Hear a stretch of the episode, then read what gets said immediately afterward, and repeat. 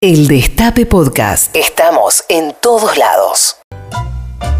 Miércoles arrabaleros y al ritmo del 2x4. Cortamos la semana y nos vamos a la milonga. Ale Lingenti y esos tangos de colección. En Volver Mejores. Hola, Ale Lingenti, ¿cómo andás? Hola Adi, querido, hola Moira, hola compañeros, ¿cómo andan todos por ahí? Ah, mira vos, me Hola, sorprendió. Ale, muy bien. Bien, bien, bien, Ale. Hoy es el día del psicólogo, por eso estábamos charlando y saludando a todos los psicólogos. Un saludo para todos los psicólogos, yo he hecho terapia durante mucho tiempo y Me de vez en cuando Me imagino. ¿Para qué? Sí. meto, digamos, me meto eh, una sesión así esporádica. Esporádica. Así como una limpieza, decís vos. A la distancia, sí, Claro. porque aparte de la distancia, bueno, ahora lo de la distancia Mm. con el tema de la pandemia un poco se normalizó eso, ¿no? Se, Mm. digamos, la, se puede hacer en España, en, en Buenos Aires, en Groenlandia, es lo mismo. Claro, bueno. claro, claro. Bueno, mi amigo, ¿con qué estamos hoy?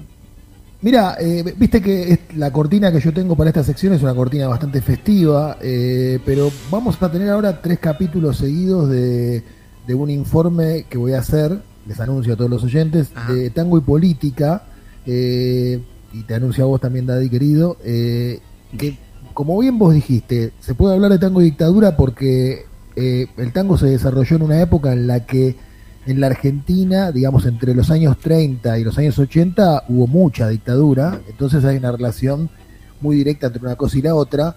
Eh, voy a hablar tanto hoy como mañana, mañana no de tango, mañana voy a hablar otra vez de literatura, pero voy a hablar del compromiso político de los artistas, y eso se conecta con lo que venías hablando vos en el programa hace un ratito, ¿Ah? de cuáles son los precios que tiene que pagar un artista cuando se compromete políticamente, y vos lo sabes bien eso, ¿no?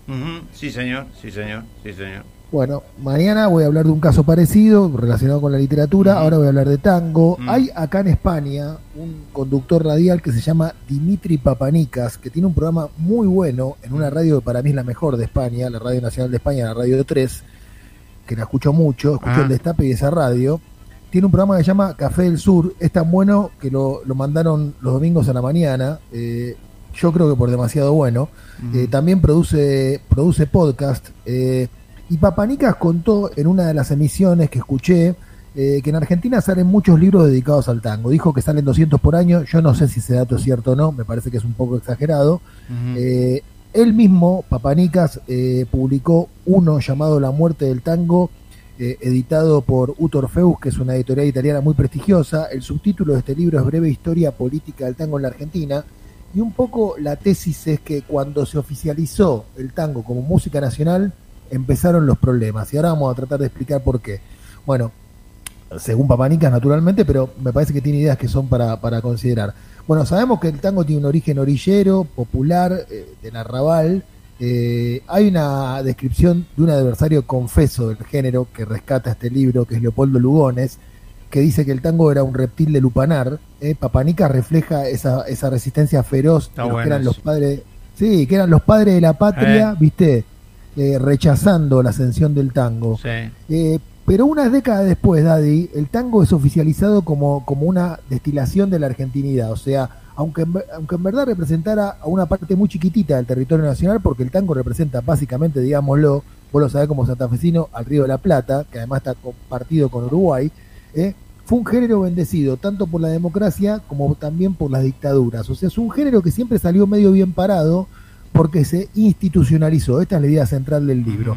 Hay una Academia Nacional del Tango, hay una Academia Porteña del Lunfardo, hay orquestas oficiales, hay una ley de protección del bandoneón para Sí. que no salgan del país los modelos vintage de este instrumento. Sí. Y en los tiempos de Carlitos Menem, los aviones presidenciales se llamaban Tango 01. Yo no sé si sigue llamando así. Sí, creo que sí se llegan a llam- Ah, no sé, la verdad que no sé. Pero se llamaron durante un buen tiempo. Yo lo llamo tango, ¿no? Tango 01, Bueno, el avión presidencial. Lo, lo que le interesa a este autor, a Papanicas, es, es como el proceso de construcción de la identidad argentina y el precio que pagó el tango por lo que él llama vampirización institucional. Sí. Y, y empieza esto con Gardel, porque Gardel fue primero simpatizante de liberales y radicales, ¿eh? pero después grabó un tango que vamos a escuchar ahora, que se llama Viva la Patria, en honor al general Uriburu, que fue quien inauguró en 1930 una era de golpismo en la Argentina. El tango se llama Viva la Patria. Vamos a escuchar un poquito lo que cantaba Gardel en Lo la cual década del dice 30. a ver. que Gardel era bastante gorilón, ¿no? Ponele, mira. La niebla gris rasgó veloz el vuelo de un avión y fue el triunfal amanecer de la revolución. Bueno, no existía Perón. Y como ayer, en inmortal 1810, salió a la calle el pueblo radiante de altivez. Bueno, Gardel no habla de ninguna revolución socialista ni del peronismo, está Sí, hablando del gobierno es- de Uriburu. Sí, sí, sí, sí. No, bueno, no, no, no, no se con, no se conocía ningún gobierno popular, ¿no? Con un, con un, este, con cierta raigambre popular, con, con, Bueno, con. Irigoyen, Daddy, que nos puede gustar Ah, o no, pero... tenés razón, tenés razón, perdón, perdón, perdón, tenés razón, tenés razón. O sea, decir esto... Bueno, decir el esto en cantante de 30, tango, salvo honrosas excepciones, y eso lo hemos hablado con algún poeta del tango, Sí. salvo honrosas excepciones, que podría nombrar varios, este, ha sido bastante, eh, bastante hueco, ¿no? En el sentido de que han vivido de noche, han andado por el, por el mundo, por Europa, y bueno, han sido, salvo honrosas excepciones, ¿no? Pero se me, se me vienen a la cabeza 10, 20 por lo menos, entre ellos Guillermito Fernández, por supuesto. Pero bueno, el cantante de tango ha sido este Hugo Marcel también, bueno, muchos. Pero no, no, era una teoría de un, de un tanguero en realidad. Pero ahora viene, Daddy, algo un, un poco más virulento que dice el libro, porque vos estás hablando de los intérpretes, pero vamos a hablar también de los intérpretes, digo, con la voz de los cantantes de tango, de los cantores. Eh. Eh, también estuvo Osvaldo Pugliese con un gran compromiso político perteneciente al Partido sí, Comunista. Sí, sí, Pero- sí, bueno, y pero ahora vamos a hablar- boludo, claro. y Discépolo. Ahora vamos a hablar de un ícono Sí. del tango argentino. Eh, y el libro dice, se hace esta pregunta, ¿se puede ser un artista excelso, incluso estéticamente revolucionario y lamer las botas de los militares? La respuesta es sí, Astor Piazzolla. Así lo dice Papanicas.